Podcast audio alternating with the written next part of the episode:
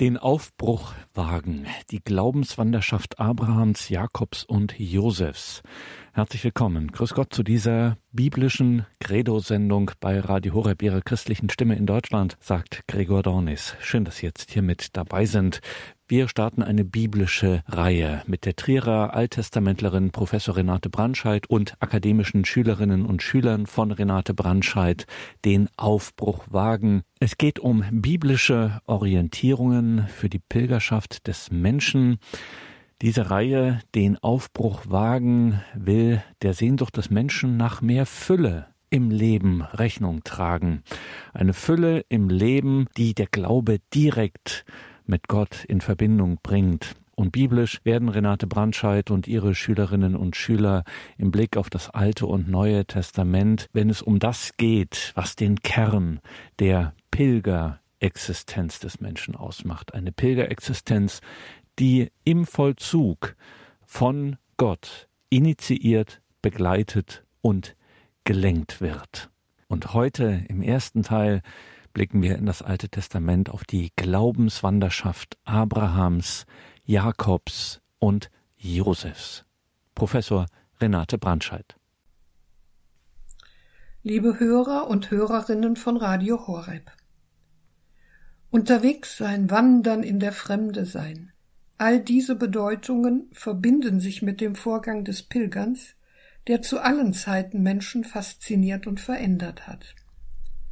Wohl auch deshalb nimmt das lateinische Sprichwort Vita est peregrinatio Leben ist Pilgern den ganzen Lebensweg des Menschen zwischen Geburt und Tod als Pilgerschaft wahr und erklärt diesen allein dadurch, dass er Mensch ist, zum ständigen Pilger auf der Suche nach einer geistlichen Heimat.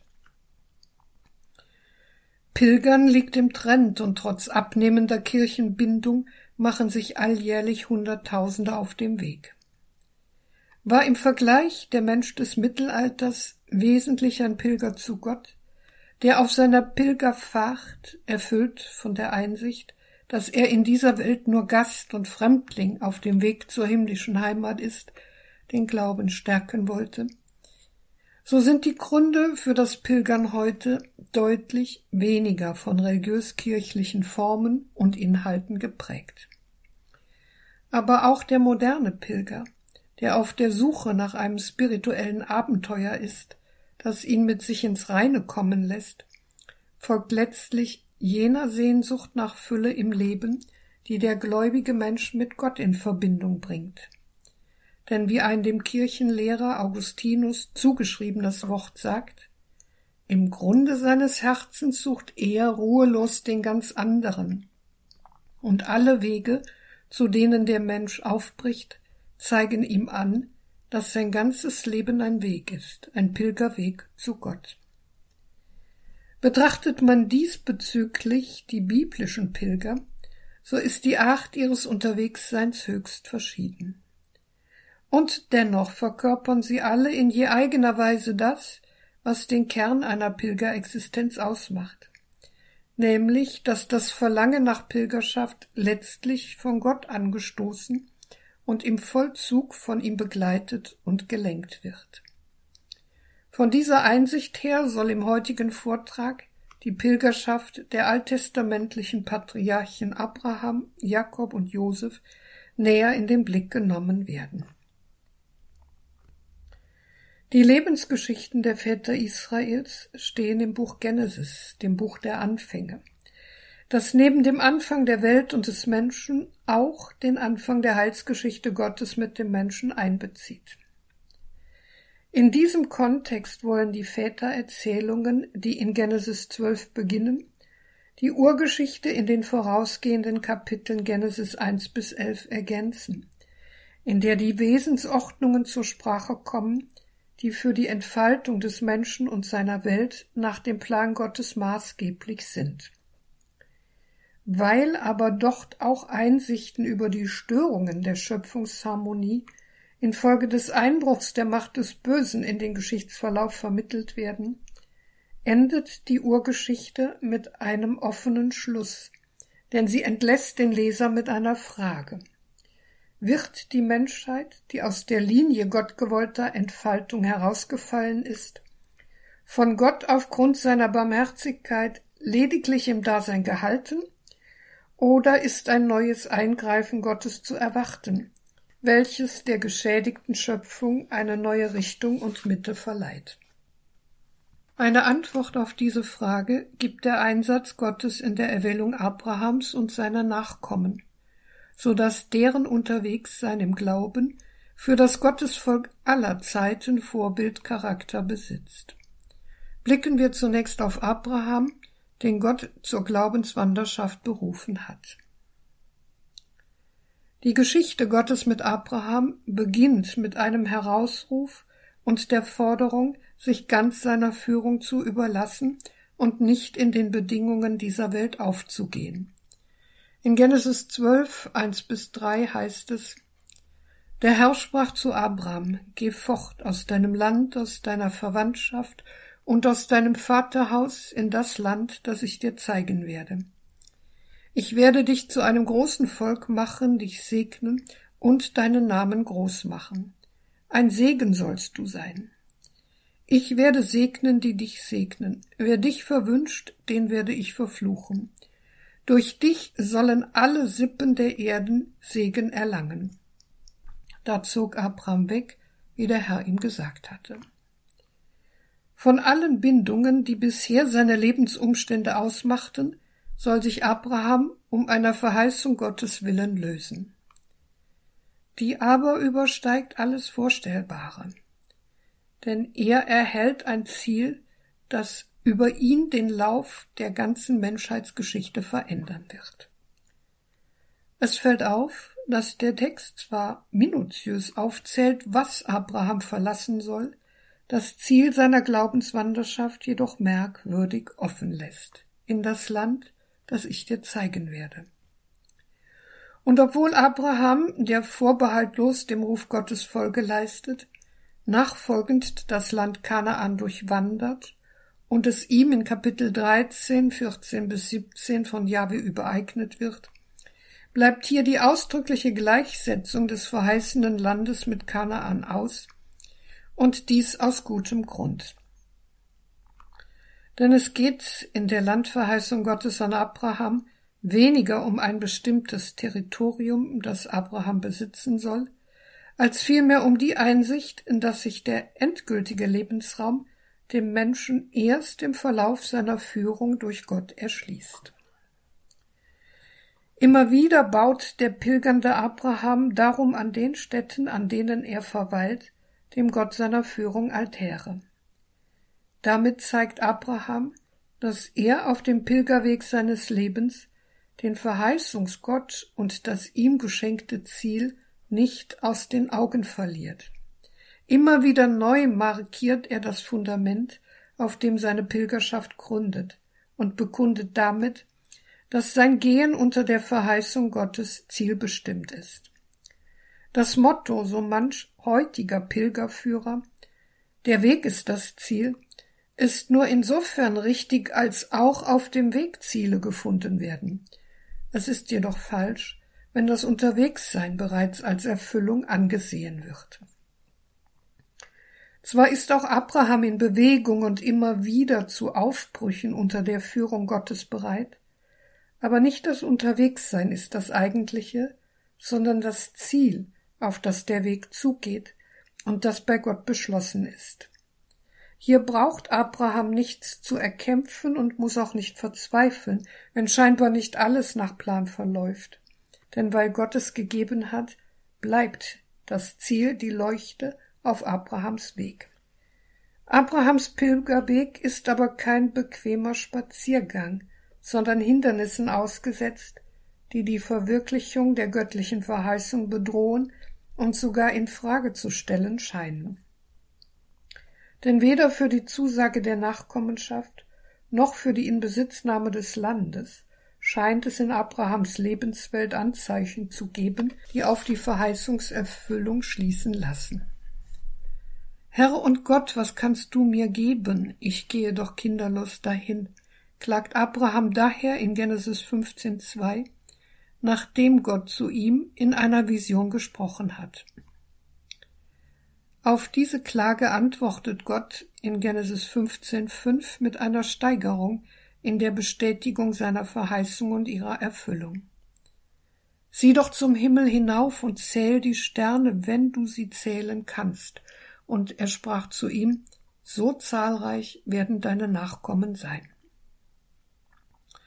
Die Betonung der unzählbaren Nachkommenschaft in der Zukunft zeigt, dass es in der Verheißung an Abraham nicht primär um die Nöte eines kinderlosen Ehepaares geht, sondern um den Beginn einer von Gott eröffneten Heilsgeschichte, die ihre Grenze nicht an Abraham und seinem leiblichen Nachkommen findet, sondern letztlich erst unter Einschluss aller zum Heil und zur Nachkommenschaft Abrahams berufenen Menschen zu ihrer Erfüllung gelangt. Dieses neu gesteckte Ziel weitet den Blick Abrahams und verleiht ihm die Kraft weiterzugehen. Er glaubte Gott, und der rechnete es ihm an als Gerechtigkeit, heißt es in Genesis 15,6. Zwar wird die Mühsal des Weges nicht schwinden, aber die Hoffnung auf den Gott, der sein Wort hält, ist von nun an der Motor der Pilgerschaft Abrahams. Dass von Seiten des Menschen das Opfer der Person also die Bereitschaft zur Ganzhingabe an den Gott der Führung dazu beiträgt, der göttlichen Verheißung den Weg zu bereiten, zeigt sich nach Genesis 22 in der Aufforderung, den Abraham geschenkten Sohn der Verheißung Isaak Gott zu übereignen, also die eigene Zukunft Gott anheimzustellen. Und selbst dann, wenn die eigene Existenz scheinbar abgebaut wird, dennoch auf den Retterwillen Gottes zu bauen.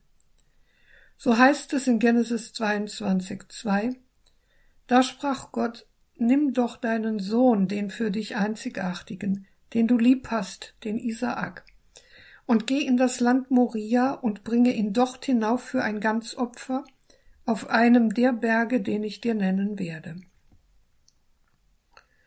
Was Gott hiernach fordert, ist nicht die Tötung des Sohnes, wohl aber die Darbringung des Sohnes für beziehungsweise im Sinn eines Ganzopfers.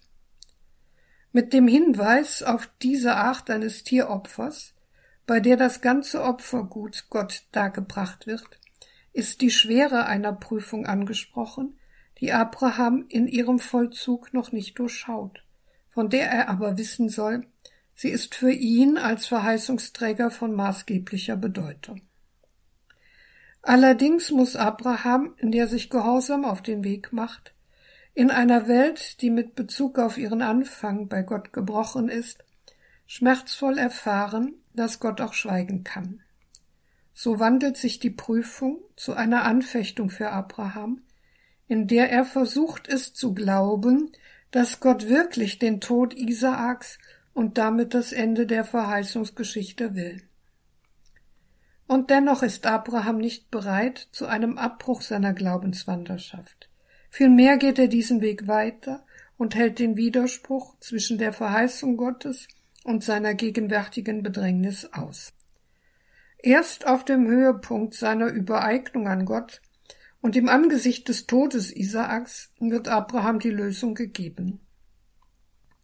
Der Gott der Verheißung zeigt sich, und sein Engel spricht zu Abraham Strecke deine Hand nicht nach dem Knaben aus und tu ihm nicht das Geringste.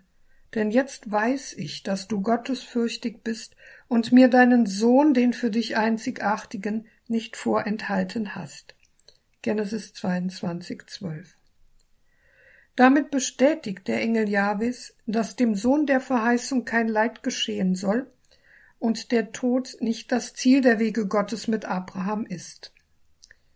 Dieser wird gottesfürchtig genannt, nicht weil er auf dem Höhepunkt seiner Anfechtung das Messer hob, das wäre ebenso zynisch wie grausam, sondern weil er den Sohn nicht vorenthalten hat und weil er den Weg, den Gott ihm abverlangt hat, trotz der für ihn mehr und mehr verdunkelten Absicht Gottes, in all seinen Stadien gegangen ist, ganz im Sinn seiner Bereitschaftserklärung zu Beginn, hier bin ich. Weil aber jede durchgestandene Not die Verheißung in sich trägt, zum Segen zu werden, ist in der zweiten Rede des Engels in Vers 16 bis 18 die Rede davon, dass die Frucht des Gehorsams, den Abraham praktiziert hat, noch die fernsten Nachkommen erreichen wird. Bei mir habe ich geschworen, Spruch Jabes, weil du das getan hast und mir deinen einzigen Sohn nicht vorenthalten hast, will ich dich reichlich segnen und deine Nachkommenschaft zahlreich machen, wie die Sterne am Himmel und wie den Sand am Ufer des Meeres. Deine Nachkommenschaft soll das Tor ihrer Feinde erben, und segnen werden sich mit deiner Nachkommenschaft alle Völker der Erde zum Lohn dafür, dass du auf meine Stimme gehört hast. Abraham hat es durchgestanden, und alle, die ihm angehören, stehen im Genuss des Segens, der über ihm ausgerufen wurde. Dieser Gedanke bewegt uns Christen in besonderer Weise, denn wir denken daran, dass das Neue Testament in Anknüpfung an Abraham einer anderen Gestalt eine Heilsbedeutung zuerkennt, die seinen Segen jedoch weit überschreitet, nämlich Jesus Christus. So heißt es im Hebräerbrief 11, 17 bis 19, Aufgrund seines Glaubens brachte Abraham den Isaak dar, als er auf die Probe gestellt wurde, und gab den einzigen Sohn dahin. Er, der die Verheißungen empfangen hatte und zu dem gesagt worden war, durch Isaak wirst du Nachkommen haben. Er verließ sich darauf, dass Gott sogar die Macht hat, Tote zum Leben zu erwecken. Darum erhielt er Isaak auch zurück. Das ist ein Sinnbild. Der christliche Prediger bringt hier zum Ausdruck, dass der glaubende Abraham, der im Angesicht des Todes den Sohn und damit seine Zukunft Gott übereignete, gleichnishaft erfahren hat, worauf das Heilswirken Gottes hinausläuft, auf die Besiegung aller Unheils- und Todesmächte. Was nach dem Neuen Testament in Christi Tod und Auferstehung offen zutage tritt, wird hiernach in Genesis 22 gleichnishaft angedeutet, die volle Errettung aus dem Tod durch den lebendigen Gott. Aber, und das wird an beiden Stellen deutlich, der Weg zur Überwindung der Todesmächte führt über den Pilgerweg einer mit Leid verbundenen Selbsthingabe an Gott. Dass der Pilgerweg des Menschen in der Tat ein spiritueller Lernort ist, bei dem es darum geht, dem Gott der Führung die Initiative zu überlassen und sich im Hören auf ihn zu bewähren, zeigt das Versagen Abrahams in der ersten Krise. Aufgrund einer Hungersnot, so Genesis 12, 10 bis 20, flieht er nach Ägypten und begibt sich dort in eine Abhängigkeit, die seine Aufgabe als Segens- und Verheißungsträger verdunkelt. Nicht mehr das Unterwegssein mit Jahwe ist für seinen Lebensvollzug bestimmend, sondern das Entwickeln von Strategien, die den Segen, den Gott ihm verheißen hat, auf andere Weise Wirklichkeit werden lassen denn er fordert seine Frau Sarah auf, sich vor dem ägyptischen Pharao als seine Schwester auszugeben, mit der Folge, dass er vom Pharao begünstigt und mit Geschenken überhäuft wird und somit von der Schönheit seiner preisgegebenen Ehefrau lebt. Die anfängliche Bedrohung durch die Hungersnot scheint gebannt und auch die Segenswirkung, die Jabis Verheißung in Aussicht gestellt hat, bereits auf dem Weg zu sein.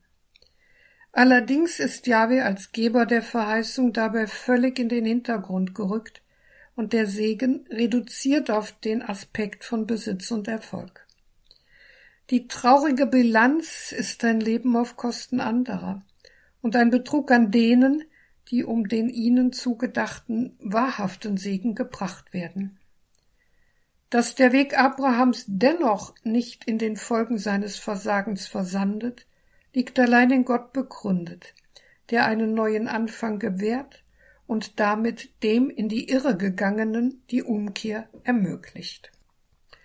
Abraham hat gelernt, denn als sich nach der Rückkehr aus Ägypten seine Hirten mit denen seines Neffen und Begleiters Lot um die fruchtbaren Weidegründe streiten, überlässt er, so Genesis 13, Lot die Wahl. Diese Geste ist aber nicht in erster Linie Ausdruck für den Großmut Abrahams, sondern zeigt, dass er Jahwe die Initiative bei der Verwirklichung der Verheißung überlassen will. Denn dadurch, dass er mit seiner Entscheidung riskiert, das kärgere Gebiet für seine Herden zu erhalten, gibt er zu verstehen, dass der Segen, den Gott ihm verheißen hat, nicht machbar ist und dass Berechnung und gewaltsame Durchsetzung auf Kosten des anderen hier kontraproduktiv wirken. In dieser Einstellung ist Abraham den Pilgerweg seines Lebens gegangen, und es hat ihn, auch wenn er die göttliche Verheißung stets vor Augen, ein im Land umherziehender Fremdling geblieben ist, nicht gereut, sich auf Gottes Ruf hin auf den Weg zu machen und seiner Bestimmung ein Segen für andere zu sein, gefolgt zu sein. Denn, wie es in Genesis 25,8 heißt, starb er in glücklichem Alter, betagt und lebenssatt und wurde mit seinen Vorfahren vereint. Auf Pilgerfahrten spielt der Segen, mit dem sich der Pilger unter Gottes Schutz stellt, eine wichtige Rolle. Segen auf seinem Lebensweg will auch Jakob, der Enkel Abrahams und Vater des späteren Zwölfstämmervolkes. Seine Geschichte eines heiß umkämpften Segens ist eingebunden in tragische Beziehungskonflikte und Schuldverstrickungen, die schließlich in einem Zusammenbruch der von Gott erwählten Familie gipfeln. Sie machen aus Jakob einen Menschen auf der Flucht, der erst nach und nach erkennt, dass er nur dann gesegnet ist, wenn Gott ihn segnet, und dass menschliche Machenschaften und Intrigen nicht das erwartete Ergebnis bringen. Die Geburt Jakobs steht unter keinem guten Omen. Als Isaaks Frau Rebekka mit Zwillingen schwanger und voller Unruhe hinsichtlich einer glücklichen Geburt ist, erhält sie von Gott ein Orakel, in dem nicht die Rede von Kindern, wohl aber von zwei Völkern ist, deren Ahnherren diese Kinder einmal sein werden. Zwei Völker sind in deinem Leib, zwei Stämme trennen sich schon in deinem Schoß. Ein Stamm ist dem anderen überlegen, der größere aber wird dem kleineren dienen. Genesis 25, 23. Gemeint sind Israel und Edom, die sich über ihre Ahnherren Jakob und Esau als miteinander verwandt ansehen, die aber auch eine konfliktreiche Geschichte miteinander erlebt haben. Im göttlichen Orakel ist dieser Tatbestand Anschauungshintergrund für das eigentliche Aussageziel. Wenn es hier heißt, der Größere wird dem Kleineren dienen, dann ist das eine Ankündigung, die den üblichen Erwartungen zuwiderläuft und die besagen will, auf dem Weg eines rücksichtslosen Machtkampfes gibt es keinen Gewinner. Wer sich groß machen will auf Kosten des anderen, wird unterliegen. Der Sieger wird zum Knecht, der Triumph wandelt sich in Ohnmacht. Aber wie der Fortgang der Jakob-Geschichte zeigt, geht diese Warnung ins Leere. Jakob, der Zweitgeborene, kämpft verbissen um das Recht des Erstgeborenen. Als Esau eines Tages erschöpft vom Feld nach Hause kommt, nutzt Jakob die Schwäche seines Bruders aus und kauft ihm für ein Linsengericht das Erstgeburtsrecht ab. Dabei geht es ihm weniger um einen materiellen Vorteil, als vielmehr um die Sonderstellung, die mit der Erstgeburt verbunden ist, um die hervorgehobene Bindung an den Vater, um die Bestimmung für das Überleben der Familie Sorge zu tragen und die Geschichte der Gott geschenkten Erwählung fortzuschreiben. Kein Wunder also, dass die Erstlingschaft im Glaubensdenken der Bibel eine herausragende Rolle spielt. Im Alten Testament gilt Israel in der Völkerwelt als erstgeborener Sohn Jahwes. Im Neuen Testament ist Christus aufgrund der personalen Nähe zu Gott der Erstgeborene schlechthin, der, so Römer 8, 29, als Erstgeborener unter vielen Brüdern den Geist der Erstlingschaft denen, die ihm nachfolgen, mitteilt. Esau jedoch war die Erstgeburt nicht viel wert, für Jakob war sie alles wert, allerdings unter Einsatz skrupelloser Mittel, noch nicht wissend, dass sie demjenigen, der Gott anhängt und nachfolgt, bereits zugesagt ist. Als Isaak blind und alt geworden ist, will er seinem Sohn Esau vorsorglich den Sterbesegen geben, denn Segen bringt Leben und Gelingen, Wohlergehen und Wohlstand in das Leben eines Menschen. Darum ruft Isaac seinen Lieblingssohn Esau zu sich und wünscht sich von ihm, dass er ihm zuvor noch einmal etwas erjagt und zubereitet. Unterdessen jedoch ersinnt Rebekka zugunsten ihres Lieblingssohnes Jakob einen Plan, dessen Ausführung ihm den Segen einbringen soll. Mutter und Sohn schlachten ein Böckchen aus der väterlichen Herde und bereiten es zu. Dann wird Jakob mit Fell verkleidet, damit er sich wie der stark behaarte Esau anfühlt. Der blinde Vater lässt sich täuschen, traut seinen segnenden Händen, die Jakobs Fell fühlen und ihn wie Esau wirken lassen, mehr als den Ohren, die die Stimme Jakobs zu erkennen glauben, und gibt dem zweiten Sohn den Erstgeburtssegen. Die hier handelnden Personen machen falsch, was man nur falsch machen kann. Isaak eröffnet um seines Lieblingssohnes Esau willen ohne Rücksicht auf die anderen Familienmitglieder einen Sterbesegen. Rebekkas Liebe sucht allein den Vorteil für Jakob, der willens ist, mit seiner Mutter einen Betrug durchzuführen. Auch Esau, der Erstgeborene, der zum Schluss klagt und um den verlorenen Segen weint, ist nicht schuldlos, denn ihm fehlt von Anbeginn an die Wertschätzung der Stellung und Aufgabe, die mit der Erstgeburt verbunden ist. Irregeleitete Absichten aber haben keinen Bestand. So muss Jakob fliehen, um der Rache seines Bruders zu entgehen. Rebekka hat ihren Sohn nicht wiedergesehen, und Isaak hat mit seinem nur Esau in den Blick nehmenden Sterbesegen die Familie nahezu zertrümmert. Ruhelos und heimatlos ist Jakob auf der Flucht nach Haran zu seinem Onkel, dem Bruder Rebekkas. Da erreicht er, so Genesis 28, eines Tages bei Sonnenuntergang Bethel, und nachdem er eingeschlafen ist, wird ihm eine Vision zuteil. Im Traum schaut er eine Treppe, auf der die Engel Gottes auf und absteigen und auf diese Weise die Verbindung zwischen Himmel und Erde darstellen, ja mehr noch. Mit den Engeln verbindet die Bibel die Vorstellung vom himmlischen Thronrat, der theologisch anschaulich den Sachverhalt der Schöpfungs- und Geschichtsplanung Gottes vermittelt und damit die göttliche Lenkung der Geschichte. Auf diese Weise soll Jakob die Gewissheit erhalten, dass auch sein Schicksal als schuldig gewordener unter Gottes Schutz steht. Dieser offenbart sich ihm mit einer Rede, in der Jakob nicht nur Land und zahlreiche Nachkommenschaft verheißen wird, sondern auch persönlich Geleit und Schutz auf dem vor ihm liegenden Weg. Ich bin Jahwe, der Gott deines Vaters Abraham und der Gott Isaaks. Das Land, auf dem du liegst, will ich dir und deinen Nachkommen geben. Deine Nachkommen sollen zahlreich werden wie der Staub der Erde. Nach Westen und Osten, nach Norden und Süden sollst du dich ausbreiten, und durch dich und deine Nachkommen sollen alle Geschlechter der Erde Segen empfangen. Siehe, ich bin mit dir und will dich behüten, wohin du auch gehst und will dich in dieses Land zurückbringen, denn ich will dich nicht verlassen, bis ich getan habe, was ich dir verheißen habe.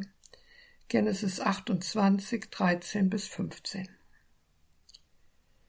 Die Verheißungsgeschichte geht also unerwartet weiter, auch wenn durch den Bruderstreit die Nachkommenschaft Isaaks in Gefahr geraten ist. Gott selbst schreibt die Erwählungsgeschichte fort, die er mit Abraham begonnen hat. Jakob soll zu einem zahlreichen Volk werden, das in seinem eigenen Land lebt, das aber nicht zur Herrschaft über andere bestimmt ist, sondern zum Segen für andere Völker werden soll. Dass aus dem Betrug Jakobs etwas Kostbares Neues entsteht, rechtfertigt jedoch nicht den Betrug, und dieser wird auch nicht einfach in den göttlichen Heilsplan eingebaut. Vielmehr muss der Schuldige einen Weg der Läuterung durchschreiten, bevor er persönlich des göttlichen Segens teilhaftig wird. Und so wird Jakob in Bethel von einem Menschen auf der Flucht ins Ungewisse zu einem Pilger, der weiß, woraufhin er unterwegs ist und der den Weg der Läuterung annimmt.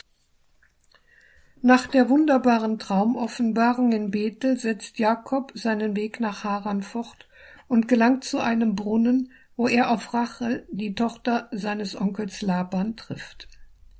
Tief beeindruckt von ihrer Persönlichkeit hilft er ihr, den Stein vom Brunnen zu wälzen, die Tiere zu tränken und gibt sich ihr dann als Sohn Rebekkas zu erkennen, woraufhin er eine freundliche Aufnahme im Haus Labans erfährt. Allerdings ist es keine herrschaftliche Zeit, die er dort verbringt. Denn um der Liebe zu Rachel willen dient er sieben Jahre, um sie dann zur Frau zu erhalten. Doch in der Hochzeitsnacht nimmt Laban die ältere Tochter Lea und führt sie Jakob zu. Jetzt ist er der Betrogene und seine Enttäuschung ebenso groß wie die Esaus nach Aufdeckung des von Jakob begangenen Betruges. Weitere sieben Jahre dient dieser um Rachel, bevor sie seine Frau wird. Aber erst nach der Geburt vieler Söhne offenbart sich ihm Gott erneut im Traum. Ich bin der Gott, der dir in Bethel erschienen ist. Mach dich auf und zieh aus diesem Land und kehre in das Land zurück, wo du herkommst. Genesis 31, 13. Insgesamt zwanzig Jahre hat Jakob bei Laban verbracht und ist dabei zu einer Familie und zu Reichtum gelangt. Eine Zeit, die menschlich betrachtet für Jakob von Intrigen und Schikanen, von Mühen und Entbehrungen, aber auch von Erfolg gekennzeichnet war eine Zeit, die hintergründig betrachtet als Weg seiner Läuterung von Gott geführt und behütet war. Ungeachtet des Segens, der Jakob zuteil geworden ist, gibt es doch eine offene Rechnung, nämlich die Versöhnung mit dem Bruder. Denn nur wenn es gelingt, diesen Bruch zu heilen, kann sein Leben wahrhaft heil werden und gesegnet sein. So schickt er eine Grußbotschaft voraus, um die Absicht des Bruders zu erkunden. Als dieser einem Treffen zustimmt und ihm mit vierhundert Mann entgegenzieht, gerät Jakob in Furcht und bittet Gott um Rettung. Entreiß mich der Hand meines Bruders, der Hand Esaus, denn ich fürchte, dass er kommt und mich erschlägt, die Mutter mit den Kindern. Du hast doch gesagt, ich will es dir sehr gut gehen lassen, und deine Nachkommen zahlreich machen wie den Sand am Meer, den man wegen der Menge nicht zählen kann. Genesis 32, 12 bis 13. Jetzt also ist sie wieder präsent, die alte Schuld, die alte Geschichte mit seinem Bruder Esau, so lebendig, als wäre sie gestern geschehen. Allein die Hinwendung zu Gott macht Jakob Mut und verhindert, sein Leben durch erneute Flucht zu retten. Weil Jakob im Gebet zu Gott bewusst geworden ist, wie unverdient ihm bisher Gottes Schutz und Segen und Reichtum zuteil geworden ist, ist er bereit, einen Großteil seines Reichtums seinem Bruder zu schenken. Kurz vor dem Wiedersehen mit Esau befindet sich Jakob mitten in der Nacht allein an der Furcht des Jabok. Eben da kämpft mit ihm ein Mann auf Leben und Tod, bis die Morgenröte aufzieht. In Genesis 32, 25 bis 32 heißt es, als er allein zurückgeblieben war, rang mit ihm ein Mann, bis die Morgenröte aufstieg.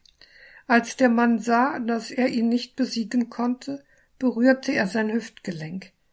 Jakobs Hüftgelenk renkte sich aus, als er mit ihm rang.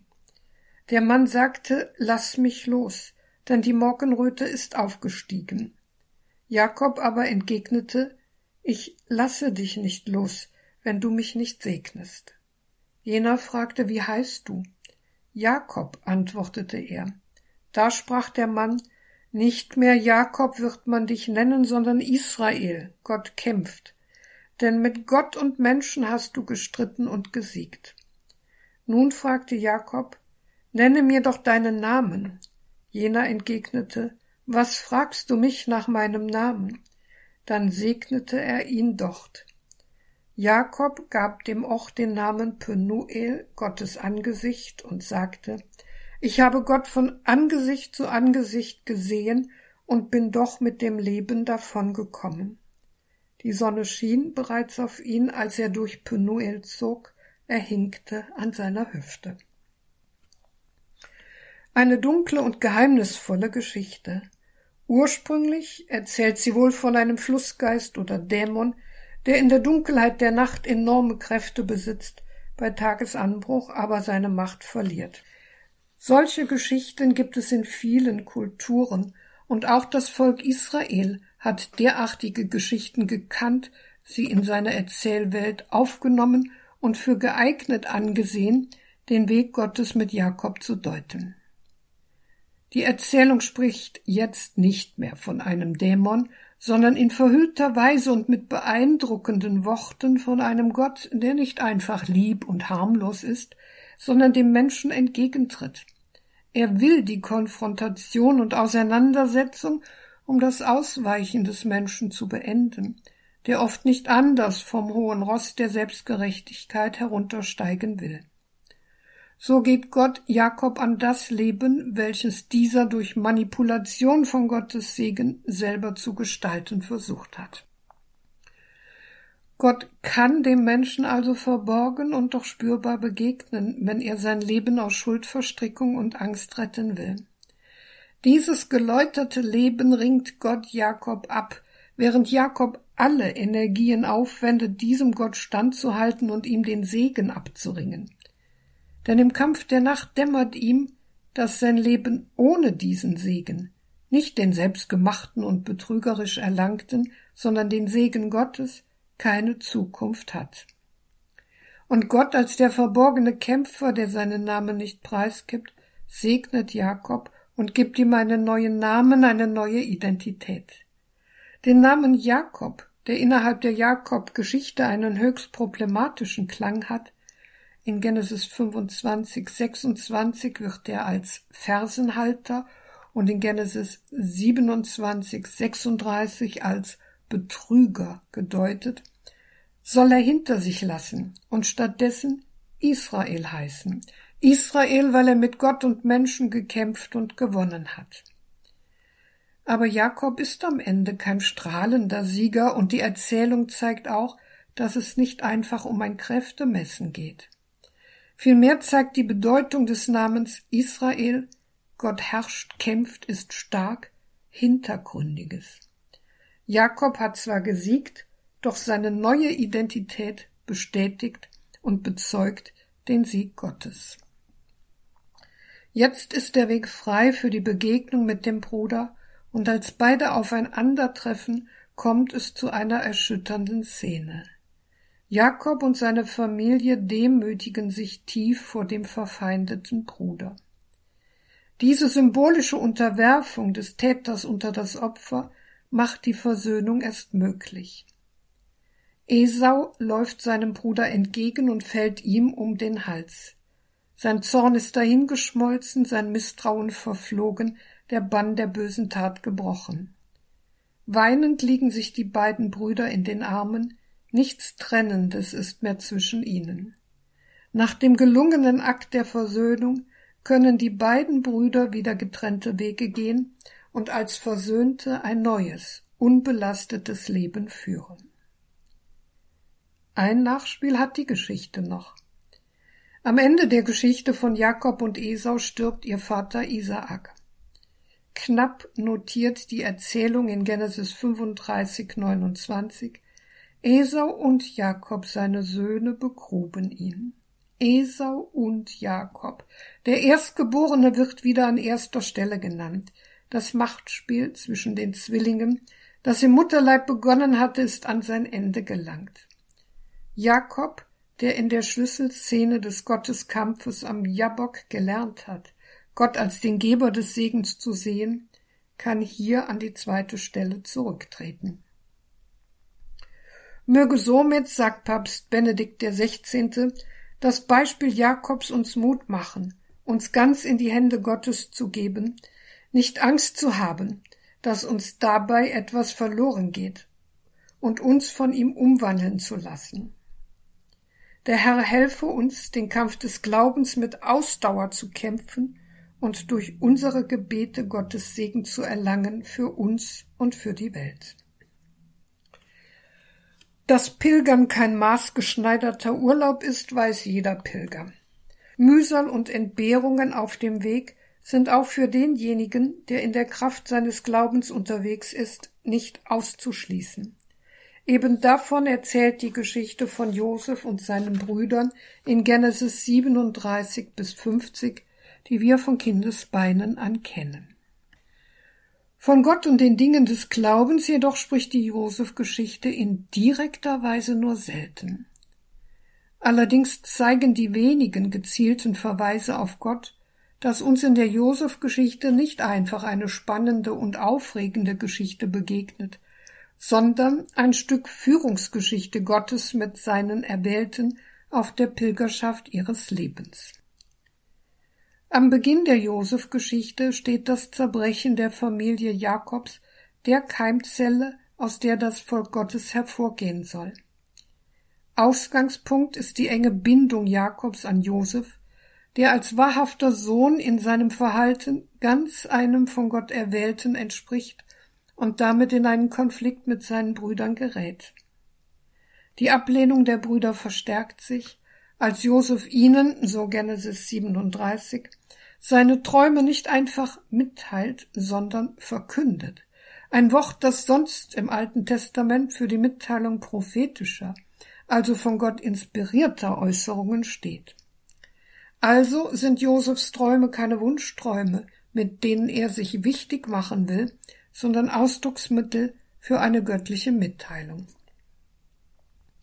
Der Traum von den Garben in Genesis 37,7 die er mit seinen Brüdern gebunden hat, zeigt die Erhöhung Josefs über seine Brüder an, denn die Garben der Brüder verneigen sich vor Josefs aufrecht stehender Garbe, vollziehen also den traditionellen Gestus der Unterwerfung und Huldigung von einem Niedergestellten gegenüber einem Höhergestellten.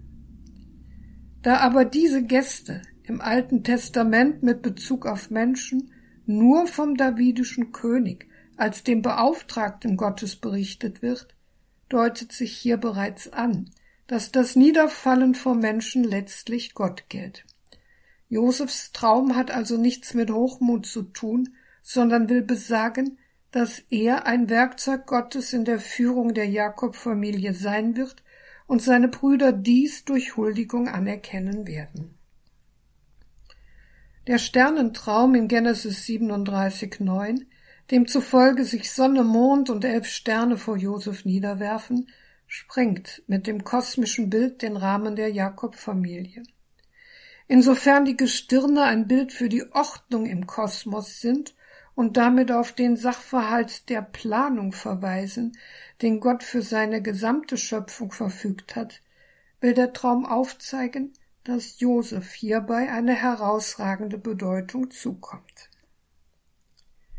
Auf die Offenbarungsträume Josefs reagiert der Vater mit Unverständnis, die Brüder wiederum mit Hass, ein Zeichen dafür, dass die Jakob-Familie ihre von Gott verfügte Bestimmung, nämlich ein Werkzeug seiner Führung zu sein, nicht mehr erkennt und versteht.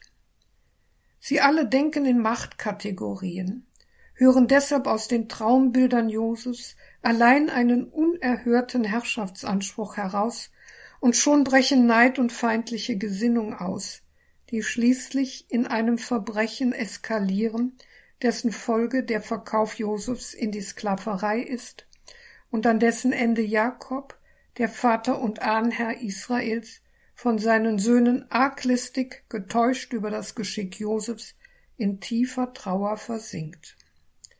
Josef indes befindet sich, ohne dass seine Familie darum weiß, in Ägypten, nicht nur äußerlich fern von den Brüdern und dem Vater im Land Kanaan, sondern unwiderruflich getrennt von ihnen durch die Schuld, die auf seinen Brüdern liegt. Werden die Wege beider Parteien wieder zusammenfinden? Darauf gibt das Leitthema der Geschichte Josefs in Ägypten bereits zu Beginn seines Ägyptenaufenthaltes Auskunft. Jahwe aber war mit Josef, heißt es in Genesis 39,2. Im festen Glauben an den mitseienden Gott bewältigt Josef die Bedrängnis durch die Frau des ägyptischen Beamten Potiphar, in dessen Haus er eine Vorzugsstellung innehat. Und selbst durch den darauffolgenden Gefängnisaufenthalt, der ihn zu einem leidenden Gerechten werden lässt, hält Josef im Glauben stand und wird nicht enttäuscht. Sichtbarer Ausdruck dessen ist nach mancherlei Verwicklungen der Aufstieg Josefs zum zweiten Mann Ägyptens, eine Stellung, die letztendlich die Quelle für das Überleben seiner Familie ist. Aber Gottes geheime Lenkung des Geschicks will nicht nur das Überleben der Jakob-Familie gewährleisten, sondern in der Läuterung der Brüder Josefs und ihres Vaters auch den Grund dafür legen, dass aus ihnen wahrhaft das Volk der Erwählung werden kann. Als die Brüder wegen einer Hungersnot nach Ägypten reisen, um hier Korn zu kaufen, stoßen sie auf Josef, der den Kornhandel organisiert, erkennen ihn aber nicht. Unter dem Vorwurf, sie seien Kundschafter, lässt Josef seine Brüder ins Gefängnis werfen. Und hier, wo ihnen widerfährt, was sie einst Josef angetan haben, als sie ihn in die Zisterne warfen, erkennen sie darin die Strafe für ihre Hartherzigkeit Josef gegenüber. Sie sagten untereinander, Ach ja, wir sind an unserem Bruder schuldig geworden. Wir haben zugesehen, wie er sich um sein Leben ängstigte. Als er uns um Erbarmen anflehte, haben wir nicht auf ihn gehört. Darum ist nun all diese Bedrängnis über uns gekommen. Genesis 42, 21. Josef lässt sie bei Geiselnahme des Bruders Simeon frei. Auch sollen sie ihre Untadeligkeit bei einer zweiten Reise durch das Mitbringen des jüngsten Bruders Benjamin erweisen. Durch einen Trick beschuldigt Josef dann Benjamin eines Becherdiebstahls, angesichts dessen Judah, der ehemals Josef an eine Karawane von Ismaelitern verkaufen wollte, vor diesem für die Rettung des Bruders eintritt und selbst als Sklave in Ägypten bleiben will. Diese Hingabe für den Bruder als Zeichen der Läuterung ist der Wendepunkt im Verhältnis Josefs zu seinen Brüdern. Nachdem er sich ihnen so lange als unerbittlicher ägyptischer Machthaber gezeigt hat, gibt er sich ihnen zu erkennen und eröffnet damit den Weg zur Wiedervereinigung der Familie. Die Brüder haben ihre Schuld erkannt, leben aber nach wie vor in einer Welt der Angst. Da sie um die Abgründe im Menschen wissen, schließlich haben sie ja den eigenen Bruder einem ungewissen Schicksal überlassen und seinen Tod einkalkuliert, befürchten sie, dass auch Josef nur deshalb noch nicht Rache an ihnen genommen hat, weil er das dem Vater nicht antun und dessen Tod abwarten will.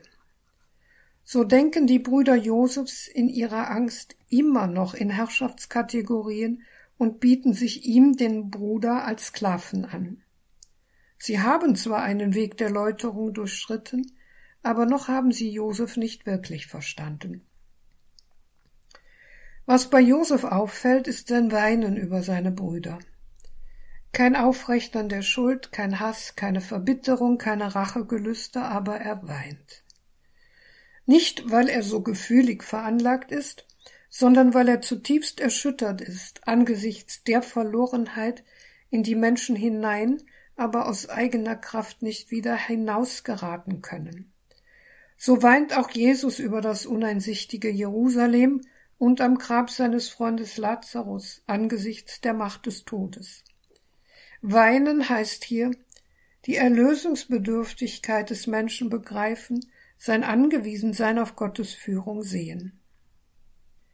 Darum spricht Josef auch nicht von der Verzeihung, die er seinen Brüdern gewährt, sondern von der Führung Gottes, die sich all der dunklen Dinge zum Heil genauer zur Lebenserhaltung bemächtigt hat. Denn Gott will alle Wirrnisse menschlicher Schuld zu einem gnädigen Ende führen. Er nimmt der Schuld ihre zerstörerische Macht, so dass sich hinter aller Sinnlosigkeit dennoch ein Sinn auftut. Wenn also Josef, so Genesis 50, 20, im letzten Akt der Versöhnung mit den Brüdern sagt, Ihr habt euch Böses ausgerechnet gegen mich, Gott aber hat es zum Guten summiert. So lautet für Josef die Frage nicht, warum hat Gott mir all dies geschehen lassen, sondern wozu lässt Gott dies geschehen? Und seine Antwort lautet, um seine Pläne zu verwirklichen. Alles, was Menschen auch im Bösen tun, ist somit eingeschlossen in den Herrschaftsbereich Gottes, aus dem keiner ausbrechen kann.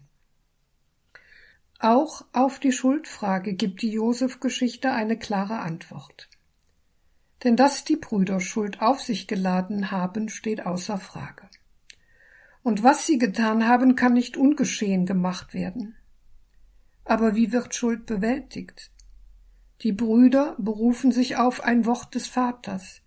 So sollt ihr dem Josef sagen, ach, trage doch das Verbrechen deiner Brüder und ihre Verfehlung, Böses haben sie dir ja angetan. Doch jetzt trage du am Verbrechen derer, die Knechte von deines Vaters Gott sind. Ist das die Lösung? Schuld mittragen, auch wenn man nicht selbst Schuld hat? Ja, denn auch der Apostel Paulus sagt in Galater 6,2, einer trage des anderen Last, so werdet ihr das Gesetz Christi erfüllen. Das Gesetz Christi aber ist das Gesetz der gegenseitigen Liebe. Denn das ganze Gesetz ist in dem einen Wort zusammengefasst, du sollst deinen Nächsten lieben wie dich selbst. Galater 5,14.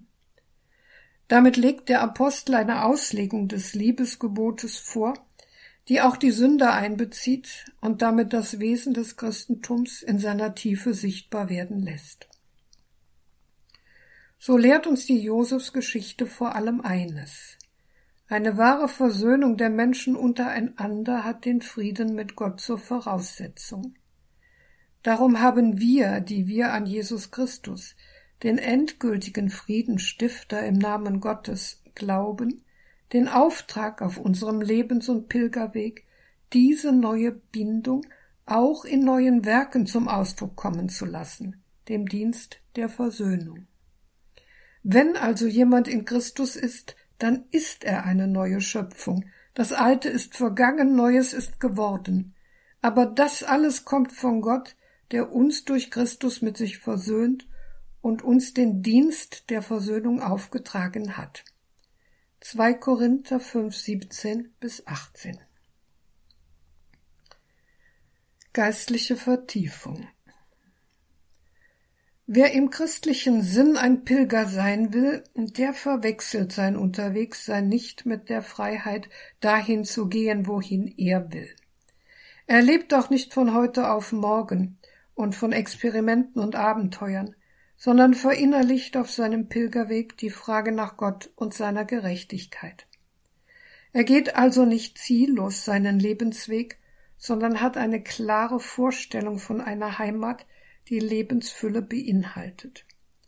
Zugleich weiß er aber auch, dass Pilgersein bedeutet, sich auf einen langen Weg zu machen, einen Weg, der das ganze irdische Leben vor Gott umfasst. Mit Abraham beginnt diese Pilgerschaft des Lebens und des Glaubens.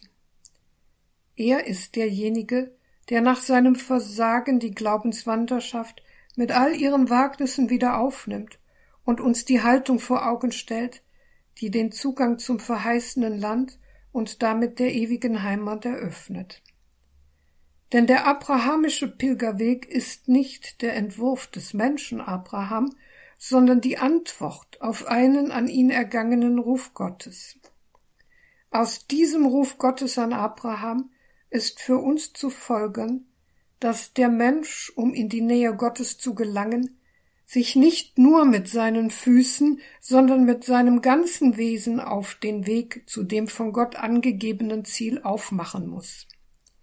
Gehen Unterwegs sein zu Gott in Hingabe an seine Ziele ist die idealtypische Lebensform des Erzvaters und damit der von Gott erwählten allgemein. Mit Jakob, der verbissen um den Segen in seinem Leben kämpft, tritt uns ein Mensch vor Augen, dem bloßes Überleben und Dahinleben nicht ausreichen. Er will mehr, nämlich Segen und damit eine Zukunft, die sein Leben trägt. In der Abkehr von seinem Irrweg und dem betrügerisch erlangten Segen zeigt er uns, wer sich von Gott segnen lässt, der lässt sich auch von ihm verwandeln. Denn nur so ist der Mensch in der Lage, seine Schuld zu erkennen und sich mit seinem Bruder zu versöhnen. Vorbildlich führt Josef sein Leben in der Gegenwart Gottes und bleibt doch nicht verschont von Leid. Aber er lässt sich von Gottes Gnade durch Prüfungen und Leiden formen und ist so in der Lage, Wege für die Versöhnung mit den Brüdern, die ihn zurückgewiesen und seinen Tod in Kauf genommen haben, zu schaffen, sie zu läutern und sogar ihre Schuld mitzutragen. Wie die Väter Israels sind auch wir Pilger und zudem Teil einer Kirche, die sich als eine pilgernde Kirche versteht. Im dritten Hochgebet bitten wir Gott, beschütze deine Kirche auf ihrem Weg durch die Zeit und stärke sie im Glauben und in der Liebe. Darum strebt eine pilgernde Kirche auch nicht nach einfachen und schnellen Lösungen, sondern ist bewegt von der Suche nach dem Reich Gottes und beseelt von dem Willen, immer tiefer in seine Geheimnisse einzudringen. Dabei gilt es zu beachten, dass wir in einer Welt leben, die vom Bösen durchkreuzt ist, weshalb wir stets in der Gefahr sind, das Ziel aus den Augen zu verlieren, uns dieser Welt anzugleichen und hinter der Liebe, die uns Jesus vorgelebt und aufgetragen hat, zurückzubleiben. Darum bedürfen auch wir, wie Israels Väter, immer wieder der Umkehr und der Erneuerung, damit wir werden, was diese uns vorgelebt haben, Pilger des Friedens und der Versöhnung in Liebe zu Gott und den Menschen.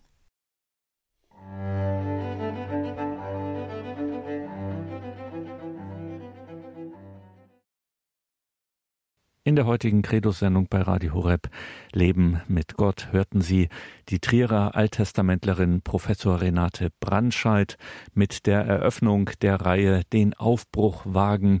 Heute im ersten Teil ging es um die Glaubenswanderschaft Abrahams Jakobs und Josefs. Liebe Hörerinnen und Hörer, schauen Sie in die Details zu dieser Sendung im Tagesprogramm auf horeb.org. Finden Sie Links unter anderem zu den Veröffentlichungen von Professor Renate Brandscheid, emeritierte Alttestamentlerin aus Trier. In dieser Reihe Den Aufbruch wagen hören wir als nächstes die akademische Schülerin von Professor Renate Brandscheid, Dr. Sandra Labrouvi. Ihr Thema wird sein, dem Gott der Führung folgen, Israels Weg in das Land der Verheißung. Damit geht es also weiter am kommenden Freitag, 10. November. Seien Sie damit dabei, dem Gott der Führung folgen, Israels Weg in das Land der Verheißung. Hier folgt jetzt um 21.30 Uhr die Reihe Nachgehört. Viel Freude hier im weiteren Programm. Schön, dass Sie mit dabei sind. Alles Gute und gottesreichen Segen wünscht Ihr Gregor Dornis.